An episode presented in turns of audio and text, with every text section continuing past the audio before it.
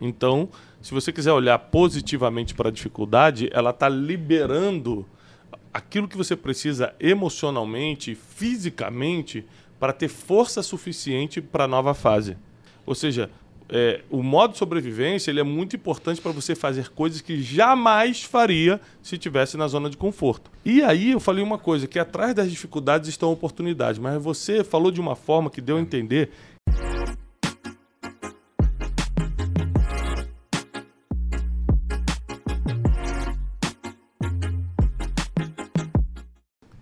Bem-vindos a mais um Brunecast. E esse é o primeiro Brunecast de 2022. Você que está assistindo, tá batendo Meu palma um pouquinho, ué. Atrapalhando aqui. Ele dá um jeito de participar. Não é. Ele quer ficar conhecido de qualquer jeito, nem que seja batendo pau. Hoje é o primeiro Brunecast de 2022, né? Ou seja, 2022 vai ser um ano difícil, mas um ano de muitas oportunidades. E eu trouxe talvez um dos maiores especialistas que a gente tem não só no Brasil, mas no mundo hoje, meu amigo e conselheiro, principalmente na área do empreendedorismo, Flávio Augusto da Silva. Agora sim, uma forte Obrigado, obrigado. Feliz ano novo. E Feliz ano novo, a gente está aqui na virada desse ano, acabou de virar o ano. E a gente tem o privilégio de ter o Flávio aqui no Brunecast. Também nos acompanha Daniel Brunet. Daniel acabou de lançar o livro Descubra sua mensagem e multiplique seus seguidores. Tá um livraço. E o Cleiton aqui do Instituto Destiny, que também coordena ali o Mentorcast, né? Tá bem legal. Exatamente. Tá, Crescendo na, a cada dia. tá no ranking dos 10 mais de negócios, de né? negócios, isso. Que bom. Gente, hoje nós vamos falar sobre o ano das oportunidades. Então, é claro, nós estamos com o maior, um dos maiores do mundo, especialista em negócio e empreendedorismo, aqui com a gente hoje. Para você que quer focar em oportunidades de negócio, de empreendedorismo, tá aqui Flávio Augusto, tá? E a gente vai colaborar cada um na sua área, eu aqui na área de espiritualidade e inteligência emocional, Cleiton no autoconhecimento, Daniel na comunicação, como a gente pode aplicar essas outras habilidades para a gente crescer através das oportunidades dadas. Uma coisa que eu percebo, Flávio, inclusive na sua vida, mas eh, se você prestar atenção na vida de todo mundo que brilhou, que as maiores oportunidades estavam atrás de grandes dificuldades. Tinha uma grande dificuldade ali, muita gente paralisa, muita gente foge, muita gente desiste, mas atrás de, de uma grande dificuldade pode estar uma grande oportunidade. Conta um pouco assim das maiores dificuldades que você teve e quais foram as oportunidades que estavam atrás disso. Pelo menos um caso que você lembre que você tinha, que teve uma grande oportunidade atrás de uma dificuldade. Por exemplo, eu lembro o caso quando você foi expulso do colégio naval, que era um sonho seu, e isso é uma dificuldade enorme. Você tem que explicar para os pais o que está acontecendo, estudou tanto e tal. Mas ali teve a oportunidade de começar a empreender. Tá? Então, essa é a primeira pergunta. Já deixando a segunda pergunta para você ir pensando enquanto eu respondo a primeira, é, você acha que isso é uma, é, é uma é algo que mexe muito comigo? Que a pessoa, para ser bem sucedida no empreendimento, ela precisa ter trabalhado com isso antes? Por exemplo, é, a maior padaria aqui da nossa região, o cara, o dono dessa padaria foi padeiro em uma padaria qualquer antes, aprendeu um monte de coisa e depois juntou um dinheirinho e abriu essa padaria. Você também vendeu curso de inglês antes de fundar o WhatsApp. Então são duas perguntas que eu quero deixar de cara aqui com você. Atrás das oportunidades, das dificuldades, das oportunidades e se você precisa ter prática antes de começar o empreendimento. Muito bem, muito bem. Bom, primeiro, obrigado pela sua hiperadjetivação no início, um dos maiores do mundo. Do mundo, do planeta. é amiga para essas coisas, né? Amiga para essas coisas. A gente já começa o ano assim, né? De todas as galáxias. Todas as galáxias. Não, eu não né? conheço nenhum maior. Muito bem. Mas sobre as dificuldades, ah, as dificuldades elas têm, elas têm a capacidade de nos tirar da zona de conforto. Uhum. Porque no meio da dificuldade, se a gente inclusive eh, ligar o modo sobrevivência, imagina você está andando numa selva e dá de cara com um leão. Você sabe que se você correr, ele vai te pegar. é? E aí você pode, sei lá, subir numa árvore. Talvez ele suba numa árvore também. Nem sei se leão sobe em árvore. Deve subir. é? Ou seja, você sabe que você está com um perigo iminente de vida. Uhum. Teu cérebro imediatamente liga teu modo de sobrevivência. Uhum. Modo sobrevivência, ele te injeta adrenalina. Tua, Instantâneo. tua, a, a- a adrenalina é uma, uma, uma química que deixa teu cérebro mais ativo, uhum. ah, seca tua boca, é uma, é uma, é uma o estresse ali, ele é uma das dos efeitos que você sente, então, a tua pulsação ela ela acelera porque quer injetar mais sangue no seu cérebro, porque seu cérebro funcionar mais, ou seja, uhum. teu organismo entende que você está com perigo iminente de vida, joga mais é, é, é, sangue, pulsa mais sangue no seu cérebro, oxigena mais o seu cérebro. Um, eu, eu, não sou especialista nisso, mas já li, sou muito curioso sobre isso, já li que uh, parece que as coisas ficam em, em, um, em, em câmera lenta, uhum. porque você acelera, porque teu cérebro quer que você tome decisões mais rápidas, né? Às vezes um milésimo de segundo mais rápido de decisão pode uhum. significar salvar sua vida. Esse é o modo de sobrevivência, uhum. não é? Quem já correu de cachorro na rua sabe disso, né? o cachorro sabe tá bem. vendo, aí o cara começa a latir, você sai correndo. Você bate recorde de 100 metros rasos, você salta, salta a barreira, pula muro, sobe árvore, não é? Uma coisa disso que você está falando, uma vez é, é, eu perguntei para um amigo meu que era policial como é que, como um bandido fugindo da polícia conseguia pular muros tão altos. E ele falou exatamente isso. Ele falou, rapaz, você já parou para prestar atenção na, no nível de adrenalina que o cara tá tentando salvar a própria vida, o cara pula mulo de 3 metros com é, um pulo, entendeu? É um negócio absurdo. É. Enfim, esse é o modo de sobrevivência, né? Você, você olha por dentro daquele cachorro e aí, de repente, você não tá. Você estava cansado, mas não está mais tão cansado agora. Uhum. Não é? Se daqui a pouco você está correndo uma maratona, o cachorro atrás de você. Se for um pitbull, pitbull, você corre mais rápido ainda. Pitbull é inglês. Pitbull, pitbull é português. Bom, meu amigo, o que, que acontece? As dificuldades, elas criam mais ou menos esse tipo de efeito na gente. Né? Uhum. Então, a dificuldade cria esse efeito e aí você tem que dar uma solução, o teu cérebro funciona de uma outra maneira, você sai da zona de conforto. Então, as dificuldades, ninguém gosta de dificuldades. Eu dizer que eu gosto de dificuldade não é verdade, mas todas as vezes que a dificuldade vieram eu tive que dar soluções que provavelmente, se ela não tivesse vindo, eu não teria dado, e essas coisas até me confrontam. Eu vou dar um exemplo recente do Covid, que veio e, e no nosso negócio no Brasil são, eram 420 escolas presenciais e essas escolas fecharam. E de repente a gente teve que dar uma solução, porque se, se você pegar qualquer empresa que fique fechada por muito tempo, ela quebra, qualquer empresa. Uhum. Não, é? é? não só nós, como todos os empresários do Brasil tiveram que dar uma solução ali para os seus problemas. Então, a gente criou soluções que muito provavelmente, se não tivéssemos é, tido o Covid, o desafio do Covid, a gente teria tomado. E hoje que tomamos, e o resultado dessas decisões foram um crescimento muito exponencial, muito grande, que nos tornou, inclusive, melhores e maiores, uhum. com mais resultados, inclusive financeiros, do que antes, eu fico me perguntando, se não tivesse tido Covid, muito provavelmente não teria tomado esse caminho. E esse caminho foi muito positivo. Isso é meio confrontador, porque quando a gente sai da zona de conforto, a gente pensa, cara, eu estava acomodado, cara. Hum. Às vezes nós estamos ali acomodados com um resultado bom, mas a gente talvez teria o ótimo se a gente estivesse fora da zona de conforto. E a dificuldade, ela nos traz esse tipo de desafio. A, a, a, segunda pergunta que você fez sobre se é necessário você trabalhar numa área antes de empreender nesta área, uhum. necessário não é, mas saudável é muito. Uhum. Porque é, existem dois tipos de capitais quando você abre um negócio: o capital financeiro e o capital intelectual. Uhum. O capital intelectual você tem como? Muita gente acha que é lendo um livro ou assistindo uma aula numa faculdade ou num curso qualquer. É claro que um curso ou uma faculdade ou um livro pode ajudar, mas o conhecimento vem da prática. O know-how seria o know-how o capital, é, o capital intelectual vem vem de, da prática da informação que você tem. Quando você lê um livro, você recebe informação. Uhum. Não é? Quando você coloca essa informação em prática, você começa a, a, a desenvolver o seu conhecimento. Mas quando você coloca em prática de maneira sistemática, a ponto de você replicar em alguém, isso se tornou uma metodologia.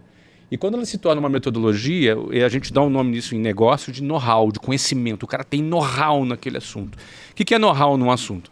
É quando você tem um conhecimento prático, sistemático, metodológico, a ponto de você repeti-lo e replicá-lo quantas vezes você quiser, a ponto de você poder ensinar a uma outra pessoa e ela replicar aquilo que você ensinou. Pronto, tu tem um know-how sobre um determinado assunto. Você só vai ter know-how no assunto se você praticar. Eu trabalhei quatro anos num curso de inglês na área de vendas. Então eu ganhei know-how de vendas. Uhum. E vendas é, é, é, aquela atividade numa empresa que você traz receita para dentro. Então, pô, você imagina. Então, quando você vai abrir uma, uma empresa, ou você tem muito capital financeiro, você tem que ter muito capital financeiro ou muito capital intelectual. Se você tem muito capital intelectual, você pode até ter menos capital financeiro, porque você vai acertar mais, você vai trazer mais receita. E, ou então, quando você não tem conhecimento, você precisa de muito capital, porque você vai errar muito até você aprender uhum. ao longo dos primeiros anos, os anos mais difíceis de uma empresa, ao longo desses primeiros anos, até você aprender.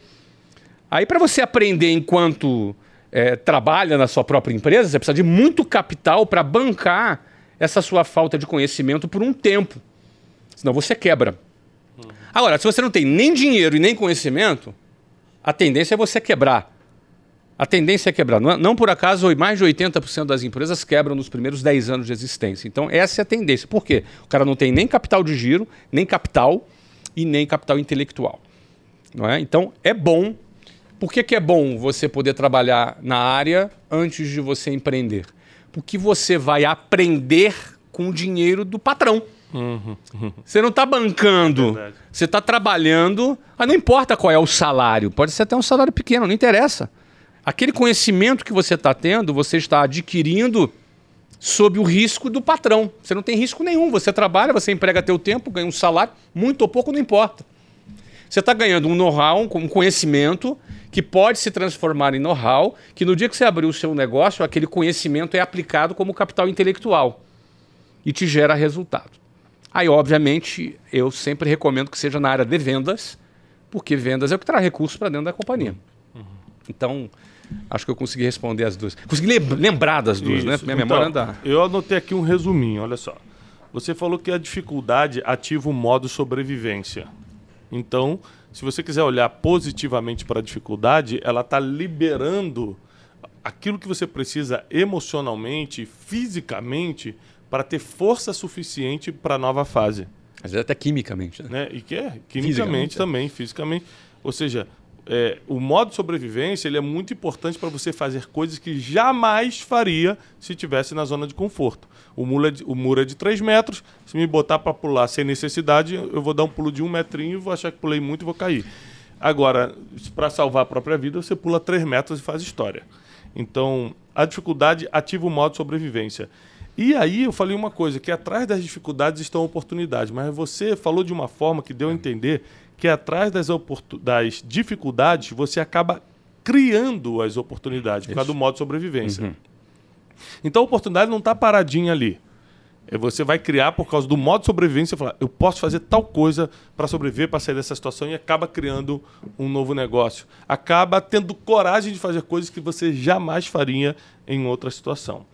Agora, é, eu não tenho dúvida, Flávio, existem grandes empreendedores no Brasil. E tem gente que no Brasil que fatura mais do que você. Correto? Muitos. Muitos. Então, beleza.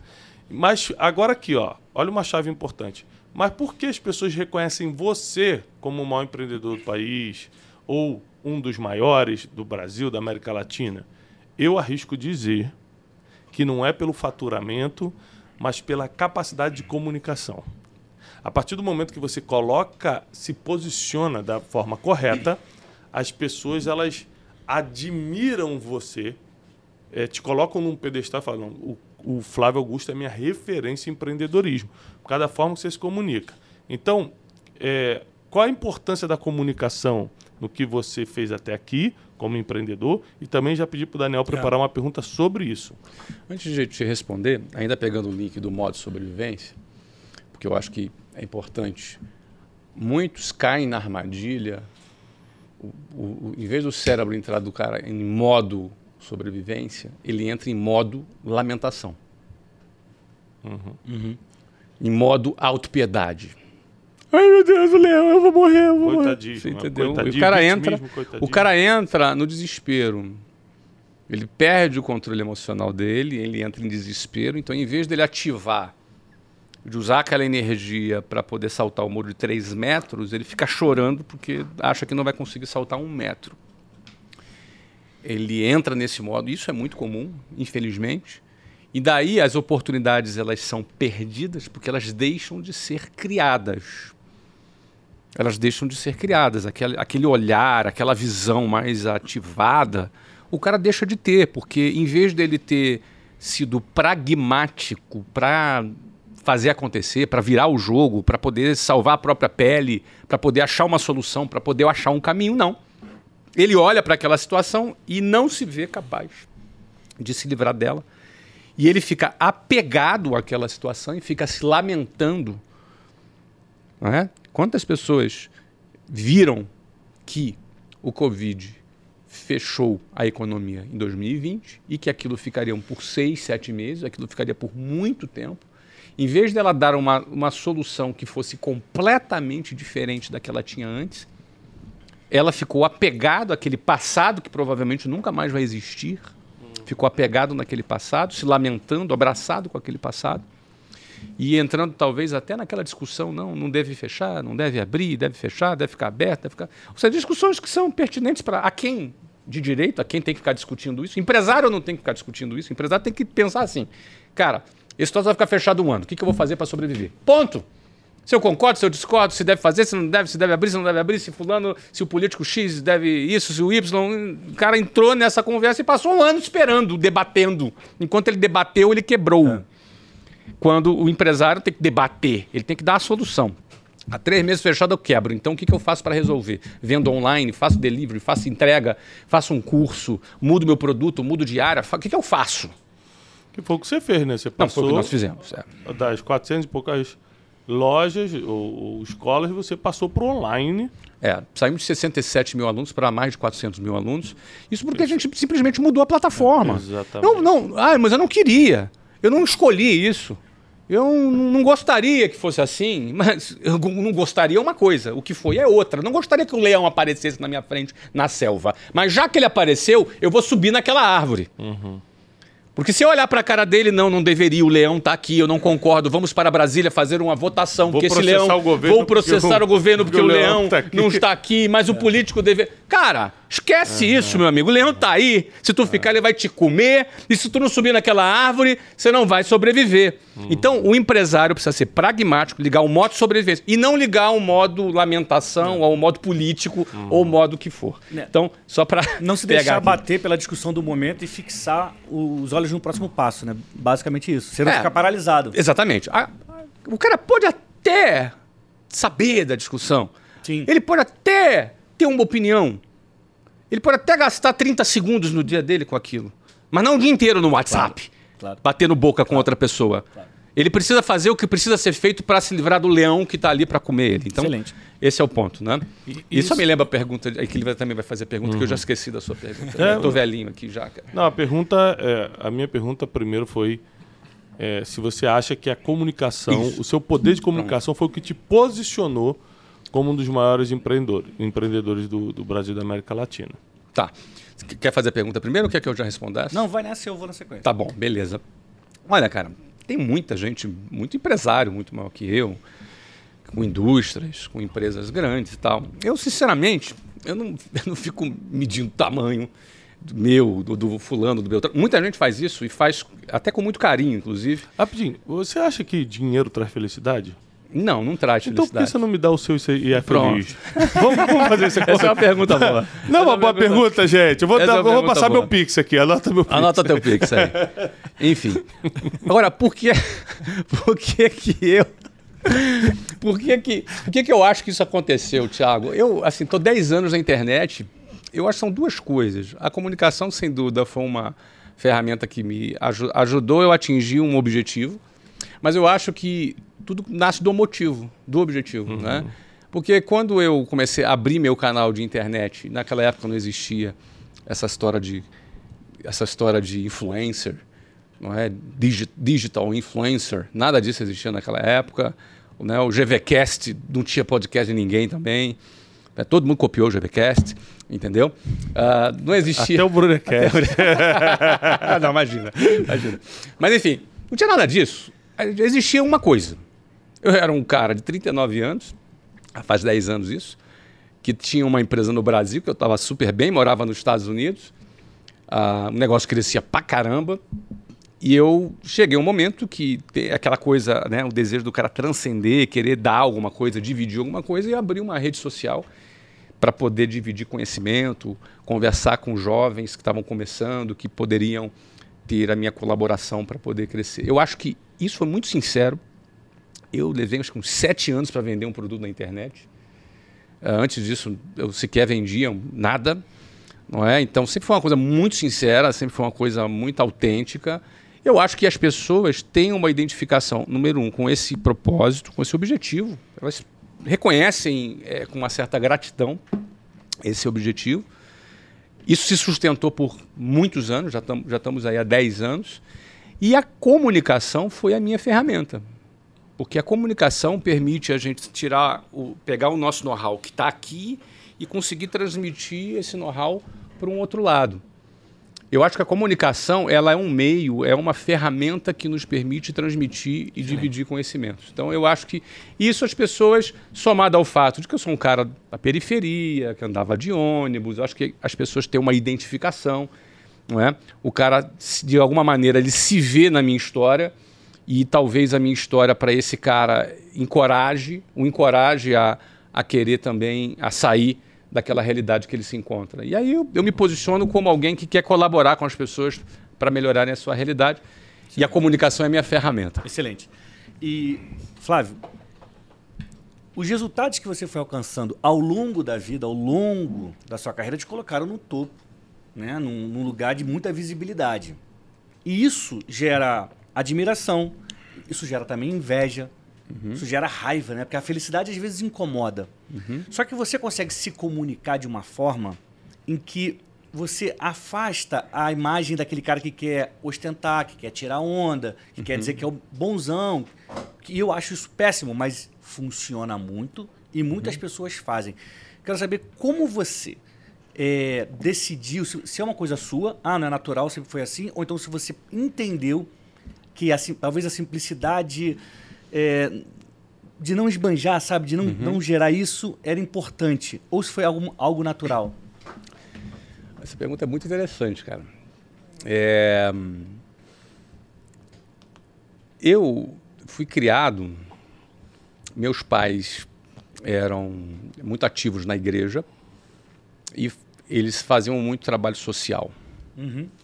Então eu passei a minha infância e, a, e um pedaço do início da minha adolescência acompanhando meus pais nessa missão é, quase que humanitária, porque eles sempre trabalharam em favelas, uhum. em lugares muito pobres.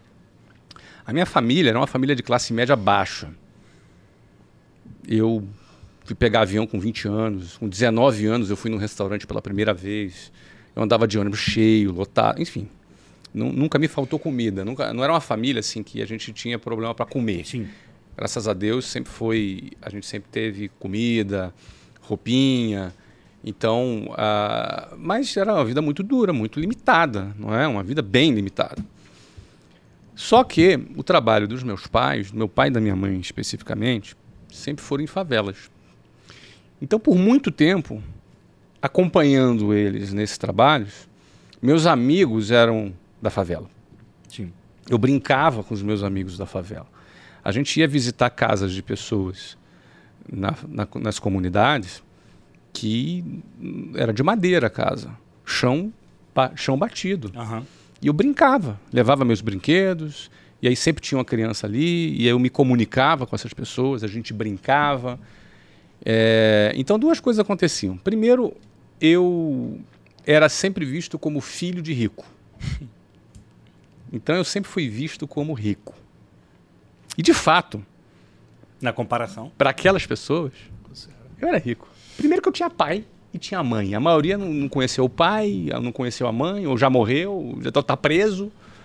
Você entendeu? Sim. Então, para começar, eu tinha uma família. Não é? Tinha comida, tinha roupa, estudava em escola pública, então eu já era rico. Para aquela referência eu já era, era rico. Então eu era visto como rico. Só que eu também entendia que isso ninguém me ensinou. Não me lembro de alguém ter me ensinado, mas eu me lembro de eu me preocupar em não ficar falando. Não parecer arrogante. Não né? parecer arrogante para os meus amigos que eu brincava. Eu dava brinquedos no Natal. Eu ia lá com meus pais e escolhia os meus brinquedos. Eu ganhava novos e, e dava os outros para aquelas pessoas. E fiz muitos amigos. Isso eu vivi da minha infância, depois na minha adolescência. Isso parou quando eu saí de casa aos 15 anos para o colégio naval. Uhum. E aí, assim, minha vida tomou assim um rumo diferente. E meu, meus pais continuaram fazendo aquele trabalho. Fizeram por anos, anos, anos, décadas até. É? Eu penso que essa convivência minha me ajudou, me ensinou de alguma forma um princípio básico da comunicação, que é a empatia. Excelente. Para você se comunicar com alguém, você precisa entrar no mundo dela. Você precisa perceber as dores dela. Você precisa estar sensível para a realidade dela. Quando você estabelece o que eu chamo de, dessa conexão, quando você se conecta com a outra parte, essa conexão abre as portas do coração, do, dos corações da outra parte, para que a sua mensagem seja transmitida. Então, transmitir mensagem, comunicar, é muito mais do que falar. Exatamente. A, a fala é só um pequeno ingrediente da comunicação. Não é? A fala é, é um, é um ingrediente importante. Importante. A oratória é um ingrediente importante. No entanto, se você não tiver esta conexão, você não vai conseguir estabelecer essa comunicação. Então, eu aprendi, e talvez isso seja natural da minha parte, que se eu estou na internet e o meu objetivo verdadeiro, porque se ele for falso, é. ele cai no dia seguinte, uhum. ninguém se sustenta. Você se sustenta 10 minutos mentindo, talvez você se sustente 10 dias fazendo bravata na internet, mas 10 anos não. Em 10 anos você cai. O que é, o que é falso, ele não, ele, ele não se sustenta com base na mentira. Atores não prevalecem publicamente, porque uma hora a máscara cai. Isso é fato. Então o que acontece?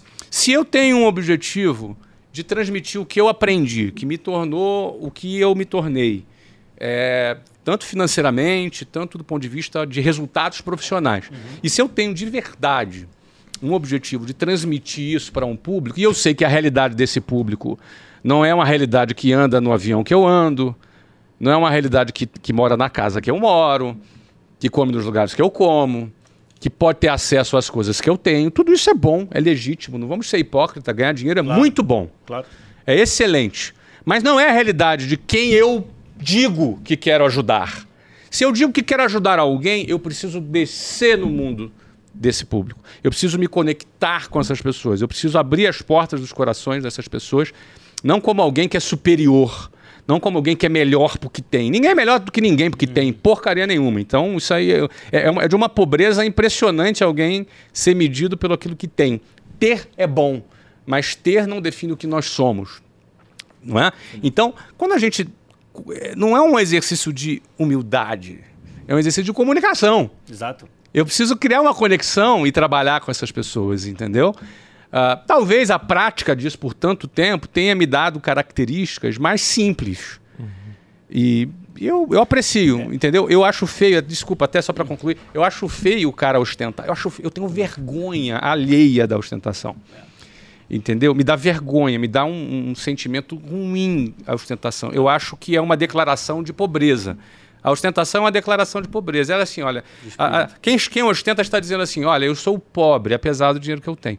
Então, é, não é pobreza financeira, é a pobreza. É. Pobre homem, só tem Pobre dinheiro. Pobre homem, só tem dinheiro. Então, eu acho feio. Então, eu acho brega. Eu acho a ostentação brega. Entendeu? O cara ficar mostrando que tem brega. Agora, acho que a gente também pode ser livre. Uhum. Eu também não vou aqui dar um, fazer voz de pobreza é. e vou vir aqui todo igual um trapo. Entendeu? É, com a roupa feia, ou eu vou ter um carro feio. Não, Ou vai não. ficar impondo que o outro seja como Ou você impondo, não impõe nada. Agora, eu gosto, eu tenho carros bons, moro em lugares bons, eu tenho coisas boas. Eu só não faço disso a minha identidade. Eu sou muito mais que isso. Basicamente o que o Flávio está dizendo é que se você não colocar sua vida emocional em ordem antes de ganhar qualquer tipo de relevância, inclusive a financeira, as suas feridas do passado vão fazer você postar coisas para se sentir bem, não para ajudar os outros. Vão fazer você comprar coisas para impressionar pessoas e não para agradar ou para facilitar o seu dia a dia. Ou seja, você vai ser escravo dos seus sentimentos negativos e vai usar a relevância, seja por seguidores na internet ou por dinheiro que você conseguiu na vida, para, na verdade, satisfazer só você. Aí você corta seu poder de comunicação, porque um dos pilares da comunicação é a empatia. Então eu paro de me colocar no lugar dos outros e começo a querer eu a me sentir bem, postando, por exemplo, o carro que eu tenho, o avião que eu ando, para eu me sentir importante, enquanto eu estou cortando o canal de comunicação, que é o coração das pessoas. Eu estou cortando isso. É, e como o Flávio falou, em outras palavras, vou parafraseá-lo, a comunicação ela acaba sendo um exercício de humildade, porque para se conectar, a humildade no sentido de você entender que você não é autossuficiente, que você precisa do outro, aí tá a empatia, você precisa olhar para o outro e não achar que não, eu tenho tudo. Então é um exercício de humildade. E a conexão se dá quando você se interessa pelo que o outro se interessa e não impõe o, que você- o seu interesse para ela. É isso? É isso mesmo. Porque senão é, eu po- é, é muito fácil a gente transformar uma rede social num instrumento de autopromoção. Eu não estou dizendo que é errado. Você pode, quem quiser se autopromover na internet, pode se autopromover Vivemos na internet. Você pode fazer seu marketing pessoal. Não tem problema nenhum, entendeu? Não- isso não é errado, não é nenhum crime, não é pecado, nada disso. Não é? Mas se você diz que a sua proposta é outra, mas usa como autopromoção, aí nós temos uma dissonância e essa dissonância, ela uma hora cai. É. Esse é o problema. A Então, peneira da vida tá aí, né, Flávio? não tem Ela- problema, cara. Poxa, não tem nenhum problema. Eu acho até que tem muita gente na internet que precisa ver um carrão bonito, ver uma casa bonita. Pra se inspirar. Pra se inspirar. Não acho que é problema. Então eu não estou demonizando nada aqui. Aham. Eu estou falando das intenções do nosso coração que a gente sabe, né? Se eu quero uma coisa e, e ajo de outra forma, uma hora a gente não está autêntico. É, isso. Por exemplo, sobre esse lance de postar coisa boa, o que eu vejo é o seguinte: quando você posta uma vez, você pode até estar inspirando. Quando você posta aquilo todo dia, você está massacrando emocionalmente a outra pessoa, porque ela É. não pode ter. Então fala assim, poxa, gente, eu, eu tenho esse carro aqui, ou uso essa caneta aqui, ou tenho um avião aqui e tal. Você pode estar inspirando, caramba, o cara saiu do subúrbio, aí, cara, tem um time de futebol hoje, anda de um avião próprio, não sei o que e tal. Só que se você fizesse todo dia, a pessoa vai falar assim, cara, pô, cara, chato, mais. todo, já, já, é, eu já vi. A felicidade avião. incomoda nesse ponto. É, é, eu já vi, que, eu já vi que você mora nessa casa, já vi que você come camarão todo dia. Então, chega uma hora que enche o saco das pessoas também, né? Essa questão também de inspirar sem massacrar emocionalmente É. é, é um, é uma linha de comunicação importante. Mas isso vai, cair, isso vai cair no- na efetividade da comunicação. Ela, ela, a partir de um certo ponto, é igual, é igual um bolo. Se você botar a quantidade certa de ingredientes no tempo previsto, o bolo vai ficar bom. Mas se você errar na quantidade de ingredientes, botar demais um determinado ingre- ingrediente, aquele bolo vai virar um Frankenstein. Uhum. Então, comunicação também é assim. Interessante. Você tem uma dose de acordo com o teu propósito. Você tem que ser sensível. A gente, a gente que comuni- se comunica com muitas pessoas precisa ser sensível para saber se você vai alcançar o teu objetivo. Se não, você não está alcançando o seu objetivo. Você está criando... Ao contrário. Você tá, às vezes, você pode, às vezes, atrapalhar e você vai perder relevância na sua comunicação. É o que vai acontecer. Quero fazer só mais uma pergunta sobre comunicação. É, há 10 anos você está na internet, disparando sua mensagem, se comunicando com as pessoas. Isso. Só que a sua formação é em vendas.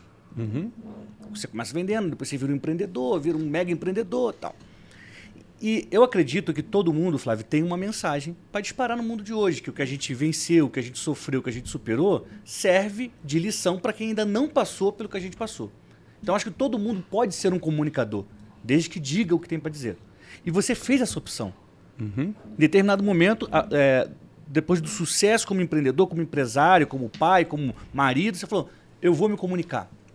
E eu quero saber por que você tomou a decisão de ser um comunicador, por mais que naquela época ainda não fosse algo tão é, é, claro, Intencional, é. intencional. Vamos lá. Em primeiro lugar, a, eu, eu tomei a decisão de ser comunicador 30 anos atrás. Uau. Quando eu, quando eu comecei a trabalhar com vendas. E vendas depende de comunicação. Total. Não é? E eu vendia um telefone público no Rio de Janeiro. Passei ontem lá no aeroporto Santos Dumont e mostrei para meu filho, ó, aqui que eu trabalhava, em pé, aqui nesse telefone público. Ah, enfim, e comunicação por telefone, pessoalmente, fazia treinamentos de vendedores, então eu também me treinei em, em comunicar é, publicamente numa, numa audiência Sim. pessoal, não é? com 40 pessoas, com 100 pessoas, com 500 pessoas, por muitos anos, por muitas vezes. Depois, num dado momento, a empresa cresceu tanto que a gente passou a ter uma, uma emissora de televisão interna, uma TV corporativa, onde eu passei a me comunicar com as câmeras desde 2004. Passei a me comunicar com as câmeras. Então a gente fazia transmissões ao vivo na época via satélite, por, transmitindo por satélite. A internet não era o que é hoje, não é? Ah, a gente, enfim. Então eu treinei em comunicação nas mais diversas é, vertentes, por tele, vendendo por telefone, vendendo pessoalmente, num, num auditório, num auditório com muita gente, na televisão, ao vivo, gravado, com áudio. É, então quando em 2011 eu comecei o Geração de Valor, eu já estava muito treinado. em com- Então, eu não comecei a minha vida de comunicação nesse momento. Excelente. A diferença é que eu estava comunicando para dentro.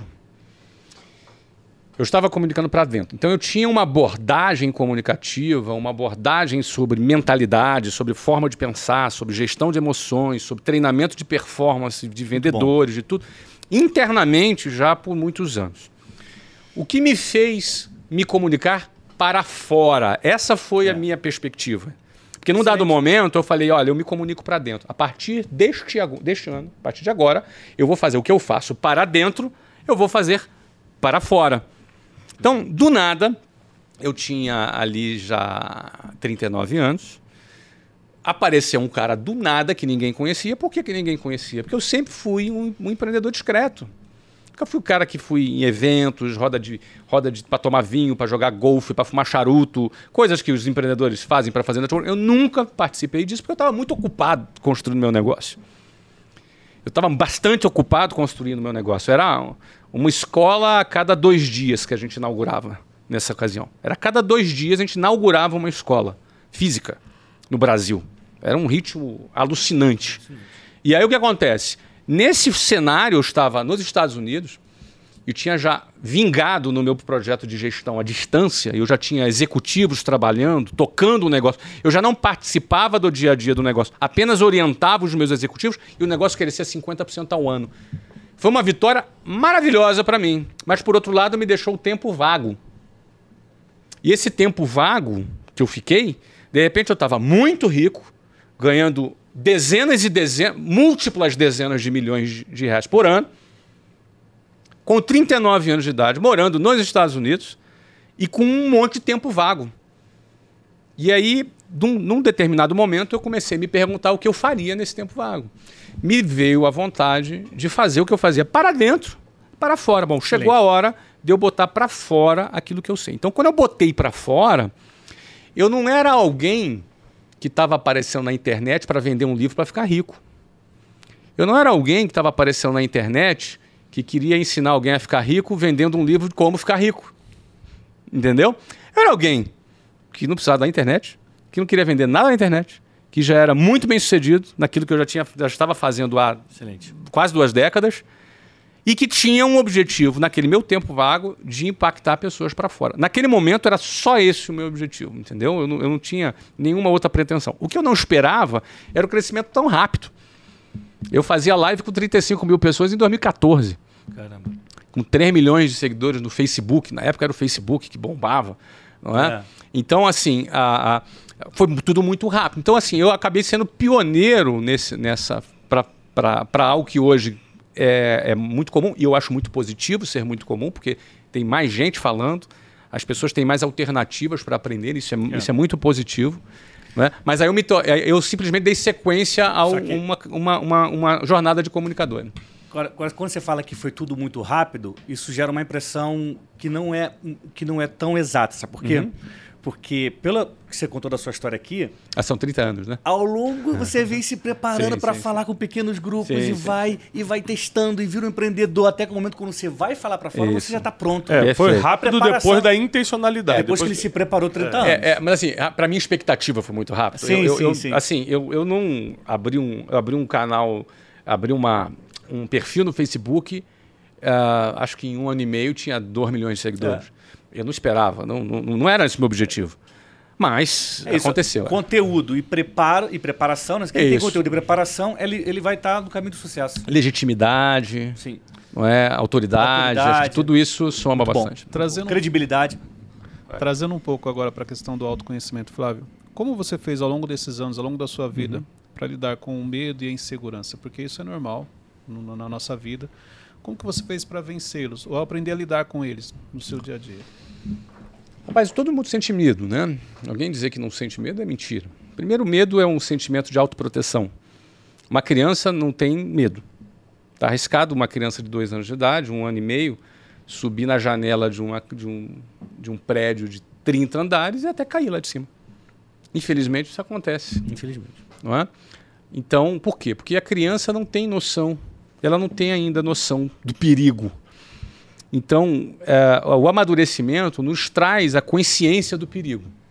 E aí o medo vem como um fator de autopreservação da espécie.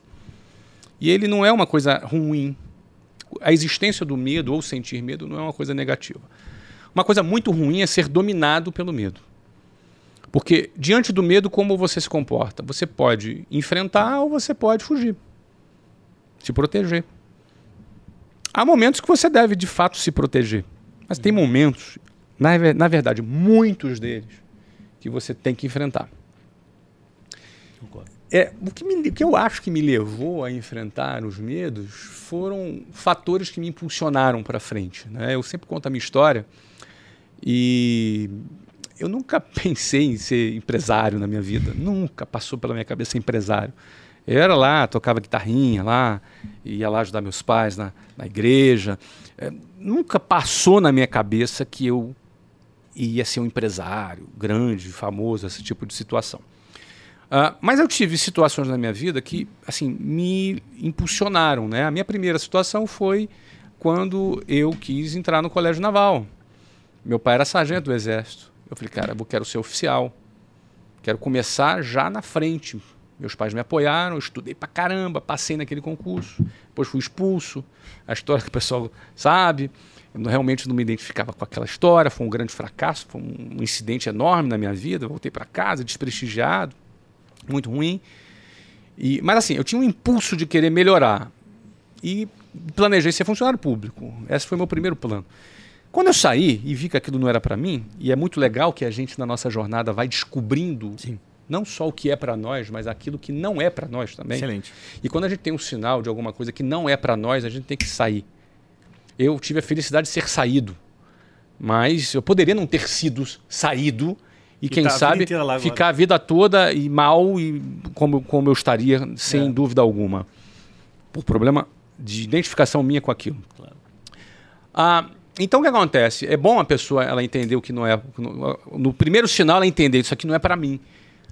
E aí quando muitas pessoas elas acham que aquilo não é para ela, está infeliz no trabalho, acha que não é para ela, mas tem medo de sair. A dúvida se eu sair disso aqui, o que vai ser da minha vida? É uma dúvida. É uma dúvida que a pessoa pode pensar realmente. Mas ela estar infeliz ali é a certeza da infelicidade. O que é melhor, a dúvida do sucesso ou a certeza da, da inf- do fracasso, da infelicidade? Porque você imagina, projeta aí 10 anos de infelicidade, 20 anos, 30 anos, mas Nossa. quantos problemas emocionais, quantos problemas essa pessoa vai ter? Vai sofrer vai criar na vida e vai outros. criar na vida das outras pessoas. Então, você vê, as pessoas elas pre- preferem às vezes a certeza da, da infelicidade do que a possibilidade da felicidade ou do sucesso. Então a dúvida nunca me amedrontou. Eu, eu fui- minha, minha, minha trajetória foi sair e aí eu passei nos melhores vestibulares do Brasil. Era bom, era bom, muito bom aluno. Passei na, na Unicamp, na UF, no Rio de Janeiro, na, na, na USP, em São Paulo, e ia fazer, as- na época era mecatrônica, engenharia da computação. E aí eu começo a trabalhar para ter uma experiência para vender curso de inglês. Uhum. Mas por quê? Porque eu começo a namorar uma menina que me apaixonei por ela, falei, quero casar. Foi a primeira vez que eu pensei, eu preciso ganhar dinheiro. Então essas coisas foram me impulsionando para frente. Você vê que mulher faz você pensar É que precisa ganhar momento- dinheiro, é tá vendo? É, preciso ganhar dinheiro, cara, preciso ganhar dinheiro. Tem gente só começa a tomar banho depois disso, usar Ah, depois é disso. depois disso, é isso mesmo. E aí o que acontece? Aí eu, pô, preciso ganhar dinheiro. E aí eu começo a trabalhar. Mas, e aí quando eu começo a trabalhar, me desperta ali, cara, pum, aquele trabalho, você tem essa chance, você pode bater essa meta, você pode crescer, você pode ser promovido. Eu falo, cara, é isso aqui. Quando eu falo isso aqui, eu não tive nenhum medo de trancar minha faculdade. Não dava tempo também. Você já estava focado. Já estava focado. Tranquei minha faculdade, não dava tempo. Aí foquei, fui naquilo, naquilo. Só ganhava comissão, não tinha medo. Pô, eu tinha 19 anos, 20. Aquela era, era a hora de eu trabalhar. E aí, quando eu me dei bem naquela empresa por quatro anos, me dei bem, estava bem, estava ganhando bem. Aí eu peço demissão para abrir o WhatsApp. Então, assim, eu gosto dessa adrenalina. A gente é, aprende a lidar com esse tipo de pressão. Só que chega um ponto que você, eu, eu gosto desse tipo de pressão. Essa instabilidade é positiva. Eu adoro o modo sobrevivência. Eu adoro aquela situação que me coloca numa situação de desafio onde eu tenho que dar o meu melhor. Eu gosto disso. Eu, até hoje, tenho 49, já se passaram aí 10 anos. Eu gosto, tô, continuo, na, recompre, com, entrei no Orlando City, que é um investimento de mais de 100 milhões de dólares na ocasião. Depois vendi o Orlando City, recomprei o WhatsApp. Tudo isso, ah, o cara foi lá e recomprou o WhatsApp. Não, tudo isso é o quê? Adrenalina, cara. É adrenalina, é botar a mão no bolso, pagar, assumir risco. E você. Enfim, essa é a minha E característica. manter Então, o medo gosto. afastado, né? O medo eu tenho. Eu tenho medo, eu só enfrento o É medo. controlado. É. É, isso eu enfrento o medo. Agora, eu- uma, uma questão que eu tenho analisado muito assim, a vida de quem dá certo na vida. Né? Tanto pelo lado da espiritualidade, pelo lado da vida emocional, pelo, pela assertividade no empreendedorismo.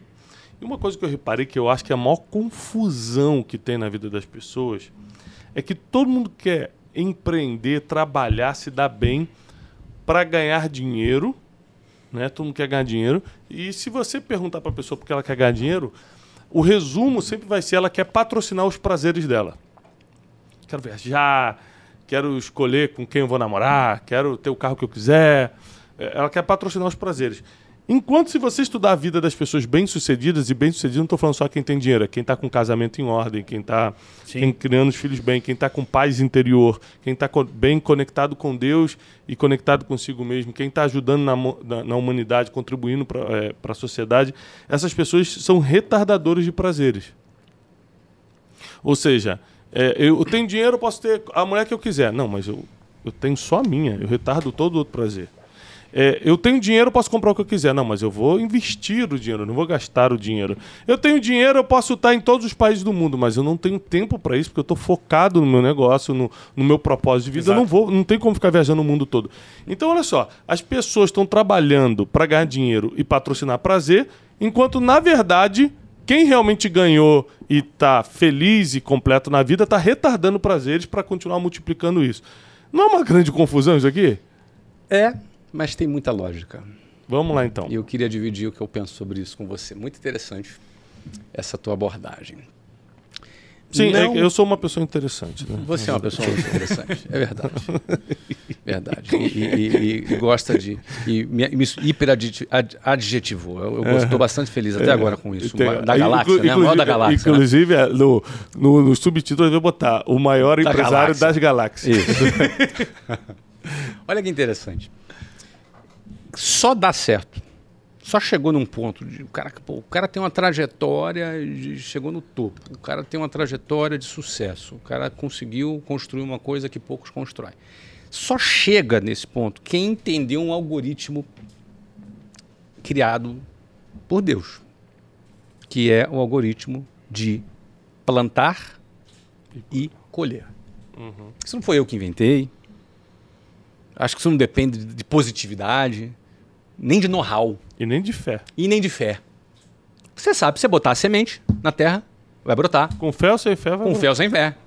O cara pode ter fé, pode não ter fé, o cara pode crer em Deus, o cara pode ser ateu, o cara pode ser de qualquer religião, não importa, não interessa. o cara pode ser até um herético, um blasfêmio, não importa. Se ele planta, ele colhe. Muita gente, inclusive, tem é, crises porque, pô, como pode alguém ser mal e se dar bem? Exatamente. É porque ele está usando de um algoritmo que não depende da bondade, que é plantar e colher. A questão é que entre plantar e colher tem um tempo. Esse delta T entre plantar e colher depende do tipo de semente que você quer. Eu, eu não sou especialista em agronegócio, vou falar genérico, tempos genéricos aqui, tá? Então você que é do agro aí, perdoa a minha ignorância no assunto, mas eu vou usar o exemplo. Vamos supor, a banana, você plantar, entre plantar a semente da banana e, e colher, vamos supor, são três meses. Desculpa, estou chutando aqui. A maçã já é cinco. A melancia já são nove. A soja já são, sei lá. Enfim, cada semente tem um ciclo. Então você tem sementes que têm ciclos diferentes de tempo, mas o algoritmo é o mesmo. Você tem que plantar e colher. Entre plantar e colher tem esse tempo. Você não pode acelerar esse tempo. Você pode ir no YouTube, assistir a gente no YouTube e botar num e-mail, dois, porque eu sou chato demais e você está acelerando. Você pode fazer isso. Você pode acelerar no, no podcast lá no Spotify, botar duas vezes? Pode. Mas entre plantar e colher você não pode. Você tem um tempo. Tem até algumas coisas na engenharia genética que consegue alterar, mas não tem jeito. Vai ter sempre um tempo. Não é instan- instantâneo. Sim. Certo? E para cada tipo de objetivo que você tem na sua vida, também tem um tempo. Você fala, "Ah, eu quero ser rico. Então, beleza, não vai levar um mês. Não vai levar um ano. Tem um tempo. E as pessoas têm muita dificuldade de administrar esse delta T, esse tempo. Porque o imediatismo faz com que as pessoas queiram agora. Eu quero agora ser rico. Eu quero agora ser próspero. Eu quero agora evoluir. Eu quero agora desfrutar dos prazeres. É isso que eu ia falar, mas é- essa busca de ser rico rápido não é uma busca, na verdade, pelos prazeres. O cara não, tá Olha, descontrolado pelos prazeres. Pode ser os prazeres. Eu até, francamente, acho que, que é legi- são legítimos os prazeres. Se o cara quiser desfrutar. Porque a motivação humana é ter prazer ou não sofrer. Essas são as duas principais vertentes que motivam a pessoa. Quando você corre de um pitbull, você está motivado para não sofrer. Não é? Se você vai trabalhar para ganhar um dinheiro, você está motivado para ter prazer. Não tem problema o cara querer ter prazer. É importante entender o algoritmo. A falta de entendimento do algoritmo fazem as pessoas tomarem decisões erradas, porque entre plantar e colher, além do tempo, você precisa cuidar da semente, você precisa cu- cuidar da terra, você precisa tirar as pragas, você precisa estar fiel, leal, focado. Quando o cara ele entendeu esse algoritmo, esse algoritmo vai moldando a vida dele, igual na rede social. Você percebeu que dá mais alcance a determinado tipo de, de, de Conteúdo. estratégia de conteúdo, você vai, é, às vezes, para falar o que você quer, você bota ali um- aquele conteúdo, você aumenta o teu engajamento, você entrega a tua mensagem. Enfim, Você começa a intencional em cima você daquilo. começa a ser intencional em cima do algoritmo. Então, o algoritmo, quando você assimila ele, você começa a ser intencional também. Aham. E aí, nessa intencionalidade, você começa a moldar a sua vida, moldar o seu comportamento. E o, o oposto. A pessoa que, que, que quer subverter a lógica do plantar e colher, ela vai querer ser imediatista e vai tomar decisões imediatas. E aí não vai, vai acabar não colhendo aquilo que ela deseja. É, o que é fantástico, pessoal, para você que está acompanhando a gente, é que não existe segredos, né? Os cinco segredos para o sucesso, os dez segredos da felicidade. Tudo na vida é um processo. Existe um É, processo. tudo na vida é cumprir princípios.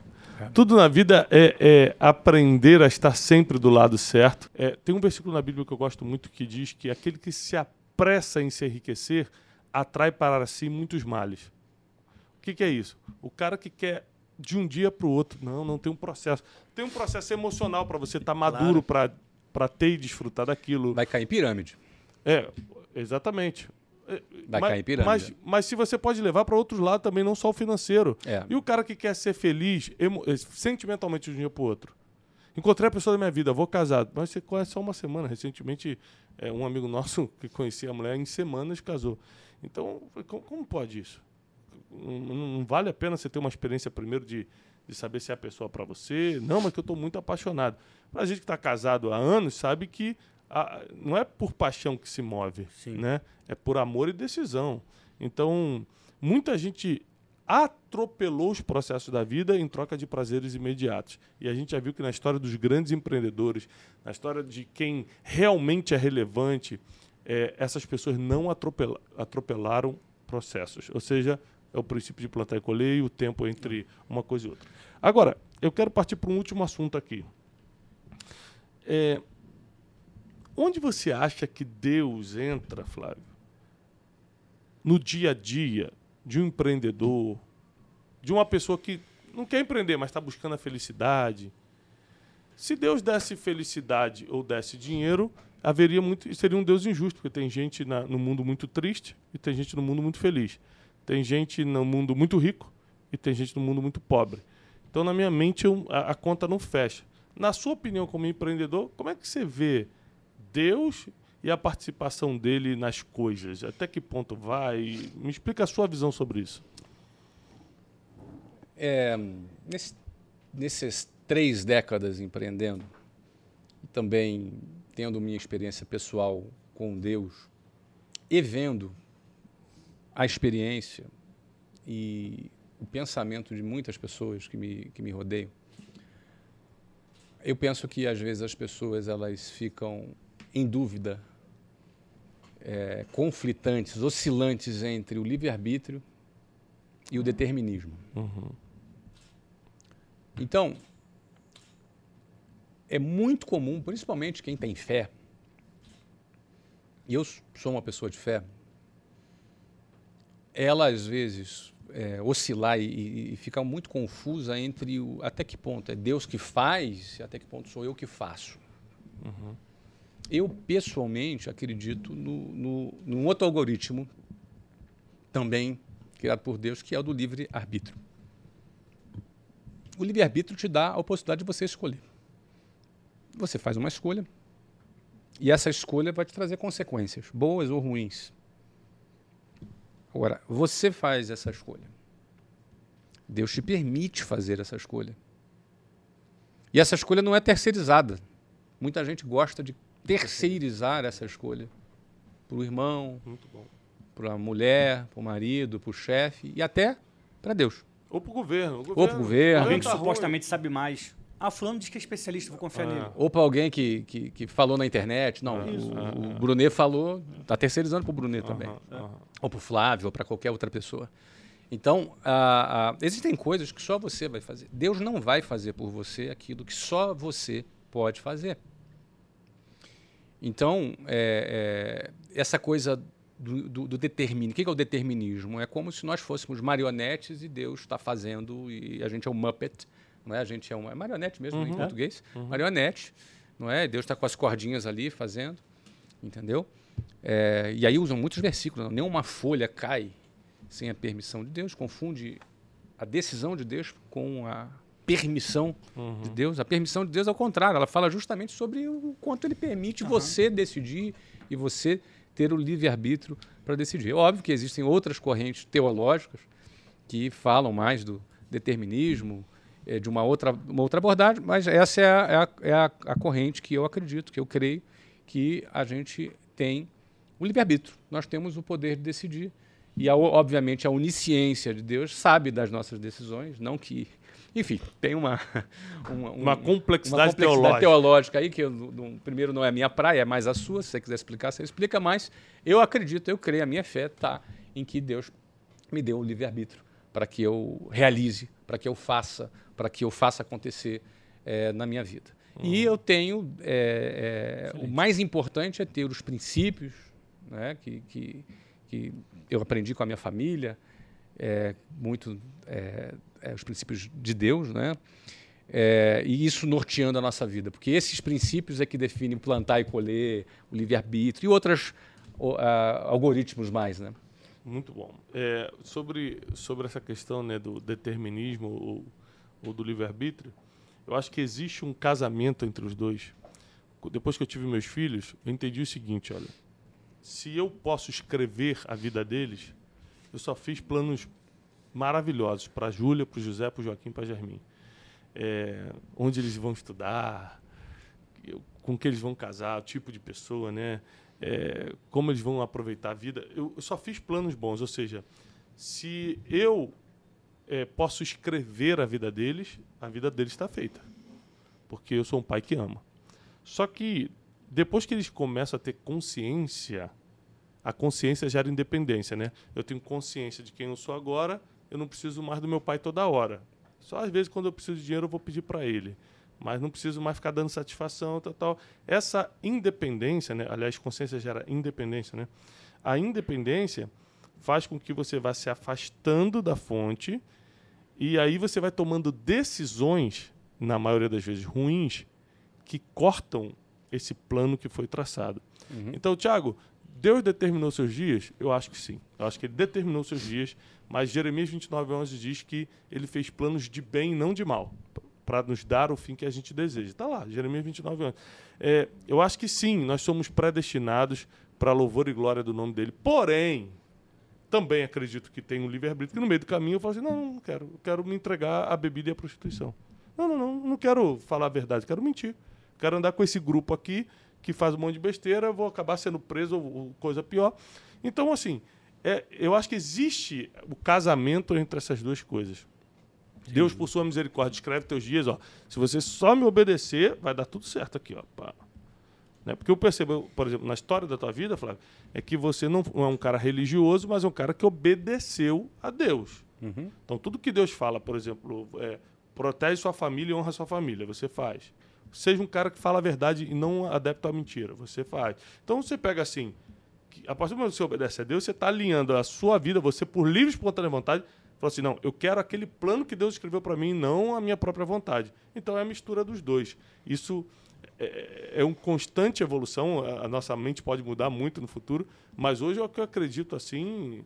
Eu tenho um livro chamado Descubra o Seu Destino, que eu falo exatamente esse assunto. Uhum. É, e eu acredito que é nessa junção dos dois, que as nossas decisões podem Bom. mudar, podem danificar os planos de bem que Deus escreveu para a gente. Se não, se fosse tudo determinado, então quer dizer que. Eu, não precisamos se mais. É. Se eu me jogar aqui de cima agora, é, Deus que escreveu que eu ia me jogar do nada. Não foi eu que quis, por uma loucura, né, por um desespero. Então, é, na vida do empreendedor, na vida de quem está buscando ser feliz, na vida de quem está buscando ser relevante, é exatamente assim. Lembre que Deus tem planos maiores para você, mas você precisa se encaixar nesses planos através das suas decisões. Quero agradecer profundamente Daniel, Cleiton e principalmente nosso convidado de honra especial, intergaláctico. Intergaláctico. Flávio Augusto, forte aplauso. Muito obrigado, prazer. Né?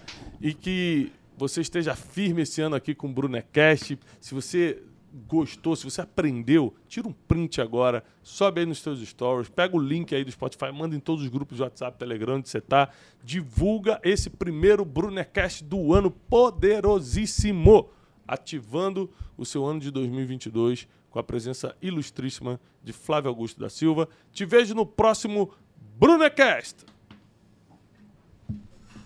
Muito bem. Quanto tempo, Rui?